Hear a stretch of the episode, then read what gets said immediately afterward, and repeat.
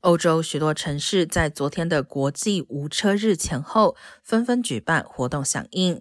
而根据欧洲非政府组织“干净城市运动”的调查，疫情间的封城体验加上高油价，让越来越多欧洲人支持无车日常态化。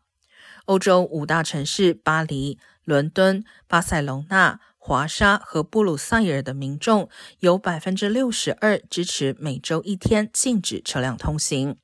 如果成真，估计全欧洲城市每年可省下百分之五的汽油消费量，相当于波罗的海三国全年合计的需求量。